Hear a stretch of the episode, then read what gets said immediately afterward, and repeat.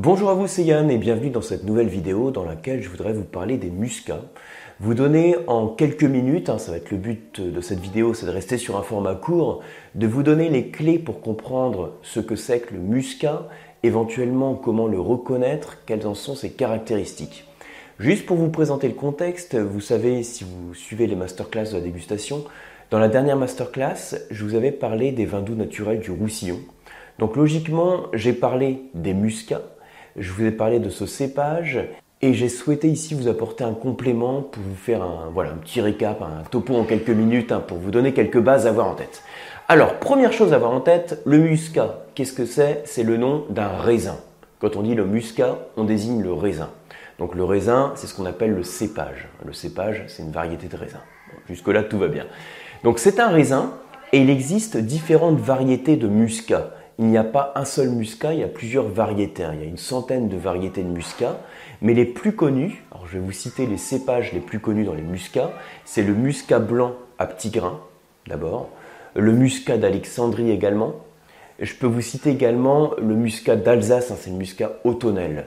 Alors, dans le cadre de cette vidéo courte, je vais surtout me centrer sur ces trois-là, mais sachez qu'il existe beaucoup de variétés de muscat. Mais toutes ces variétés, elles ont un gros point commun, c'est qu'à l'aveugle, alors quand vous avez un verre de vin, un verre de vin blanc dans lequel vous, avez donc le cépage muscat, vous allez généralement le retrouver à l'aveugle quand vous connaissez les caractéristiques du cépage muscat. Parce que le cépage muscat, c'est ce que j'appelle un cépage pédagogique. Hein, il y a quelques cépages comme ça que j'appelle les cépages pédagogiques, comme le Gewürztraminer par exemple. Si vous êtes amateur de cépage, vous savez que c'est très caractéristique au nez et en bouche. Le muscat, c'est pareil. En fait, dans le muscat, dans ce raisin, vous avez des composés qui sont présents dans le raisin, qui vont se révéler lors de la fermentation alcoolique et créer des arômes très spécifiques au muscat. Ces composés en fait qui sont présents, c'est ce qu'on appelle des précurseurs d'arômes. Alors ça c'est vrai pour tous les cépages, hein, pas seulement pour le muscat. Ce qu'on appelle des précurseurs d'arômes, ce sont en fait des, molécules, hein, des arômes, mais qui ne peuvent pas voler jusqu'à votre nez parce qu'ils ne sont pas libres. Ils sont associés en fait à un sucre et ils ne peuvent pas voler. Et il faut la fermentation alcoolique pour rompre cette association. Je l'explique comme ça, hein, ça permet de bien comprendre en tout cas, pour rompre cette association et permettre à ce précurseur d'arôme de plus, naître, de, plus être pardon, à l'état de précurseur et de pouvoir voler jusqu'à votre nez.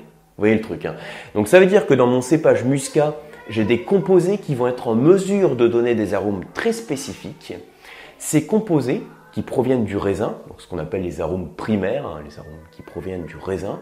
Ça provient des terpènes, les terpènes, donc T-E-R-P-E, euh, accent grave, N-E, les terpènes qui donnent donc au muscat ces arômes de, enfin de, fleurs, hein, de roses très caractéristiques. Et en fait, je vous ai cité d'autres muscats à l'instant. Je dis le muscat blanc à petit grain, le muscat de euh, euh, le muscat d'Alexandrie pour me centrer sur ces variétés dans la vidéo. À chaque fois, à l'aveugle, vous pouvez dire ça sent le muscat. Hein, on va dire c'est un des rares vins qui sent le raisin quand vous sentez un, verre de vin à base de muscat. À l'aveugle, vous le retrouvez pour ces arômes de rose très spécifiques qui, constituent clairement la signature du muscat. Donc ça c'est la première chose à retenir de cette vidéo. Le muscat c'est un cépage, il y a beaucoup de variétés, mais il y a quelque chose qui les caractérise, c'est la signature aromatique, hein, c'est qui est si spécifique à ce cépage. Alors maintenant, on se rend compte que donc il y a du cépage dans il y a du muscat dans différentes régions de France. Une des grandes régions dans lesquelles on va retrouver le muscat, ça va être le Languedoc-Roussillon. Donc de manière générale, on va dire la zone méditerranéenne, dans lesquelles vous allez avoir le muscat sous une forme spécifique, enfin sous une forme, sous un style de vinification spécifique, qui va être des vins doux naturels dont j'ai justement parlé dans la précédente masterclass. Donc en deux secondes, si le terme vin doux naturel, ça vous évoque rien, un vin doux naturel, c'est un vin qui est sucré et qui est riche en alcool, on va l'exprimer comme ça, parce qu'il n'a pas subi un processus de vinification classique, c'est-à-dire que ce n'est pas simplement le sucre du raisin qui s'est transformé en alcool, on a en fait euh, fait ce qu'on appelle un mutage. Donc on a apporté de l'alcool vinique, donc de l'alcool qui peut être à 70 degrés, 77, 80 en fonction du, du vin muté que l'on va faire. Cet alcool qui est concentré et qu'on apporte pendant la fermentation alcoolique va tuer les levures, va en fait inhiber, va stopper le travail des levures. La fermentation s'arrête et au final j'ai un vin qui va être sucré et riche en alcool. J'ai fait une vidéo spécifique hein, sur cette chaîne YouTube autour des vins mutés, vous pouvez la regarder pour avoir plus de détails. Donc notre muscat que l'on trouve dans le sud est fait de cette manière-là, c'est un vin doux naturel. Dans la zone du Roussillon, vous avez le muscat de Rivesaltes et dans la zone du Languedoc, vous avez le muscat de Lunel, le muscat de Frontignan, le muscat de Mirval et le muscat de Saint-Jean-de-Minervois. J'insiste ici sur le Languedoc-Roussillon, mais après, si vous allez sur la vallée du Rhône euh, méridionale, vous avez le muscat de Baume de Venise. Euh, si vous allez en Corse, vous avez le muscat du Cap Corse. Donc à chaque fois, ce sont bien des appellations. Un muscat de Rivesaltes, par exemple, c'est une appellation. Et vous avez le nom du cépage qui apparaît dans le nom de l'appellation.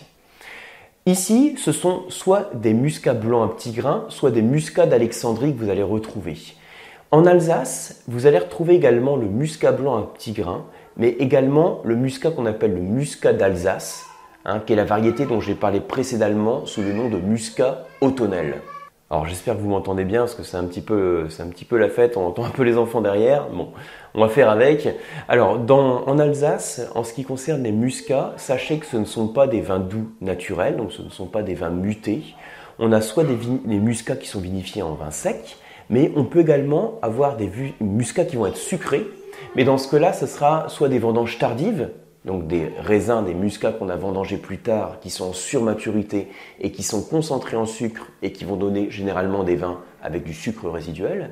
Il peut s'agir également de raisins qui sont atteints de ce qu'on appelle la pourriture noble, dont j'ai déjà parlé à d'autres occasions. Ici, je ne vais pas le redévelopper, simplement ayant en tête que la pourriture noble, euh, ce qu'on appelle aussi le botrytis, c'est vraiment trois secondes. Hein. C'est un champignon qui s'attaque à la baie de raisin, qui va la dessécher, qui va la concentrer en sucre, ce qu'on a par exemple à Sauterne, et qui va donner éventuellement des muscats donc avec beaucoup plus de sucre résiduel. C'est ce qu'on appelle en Alsace les sélections de grains nobles puisque ce sont des grains atteints de pourriture noble. Voilà donc en quelques minutes hein, quelques clés pour mieux comprendre le cépage muscat. Je vous mets également en fond d'écran le profil gustatif tel que moi je l'établis pour le cépage muscat. Là je vous l'ai mis en particulier pour le muscat blanc petit grain et le muscat d'Alexandrie.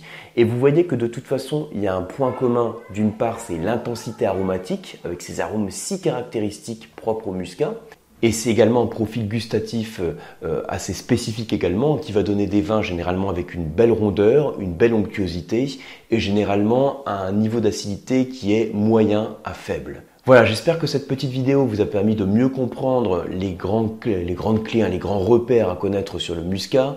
Si c'est le cas, n'hésitez pas à la partager, n'hésitez pas à la liker. Et pour ma part, je vous retrouve sur les formations, les diplômes sur le site lecoam.eu et sur les masterclass de dégustation pour les formations entièrement à distance. Merci beaucoup et à bientôt.